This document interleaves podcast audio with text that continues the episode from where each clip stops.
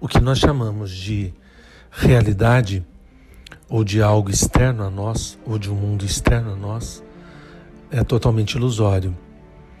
A nossa interação com o mundo determina em que mundo estamos. Nós não vemos o mundo como ele é, nós vemos o mundo como nós somos. Nossos pensamentos, nossos sentimentos, nossas crenças, valores, princípios interferem diretamente no que nós chamamos pretensamente de realidade externa. Nesse sentido, não existe um fora e um dentro, existe uma relação. Estamos em constante relação com o mundo, com as coisas, com as pessoas.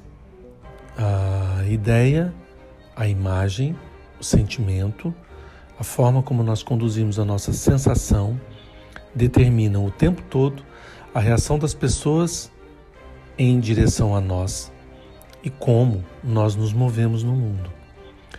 A força que reside em estar presente é que, estando presente, nós conseguimos fazer escolhas. Se estamos enredados em alguma história, algum sentimento passado ou em alguma ansiedade pelo futuro, dificilmente a gente consegue escolher. A gente já é movido por uma sensação, por uma história do passado. A gente já é impulsionado por um desejo futuro.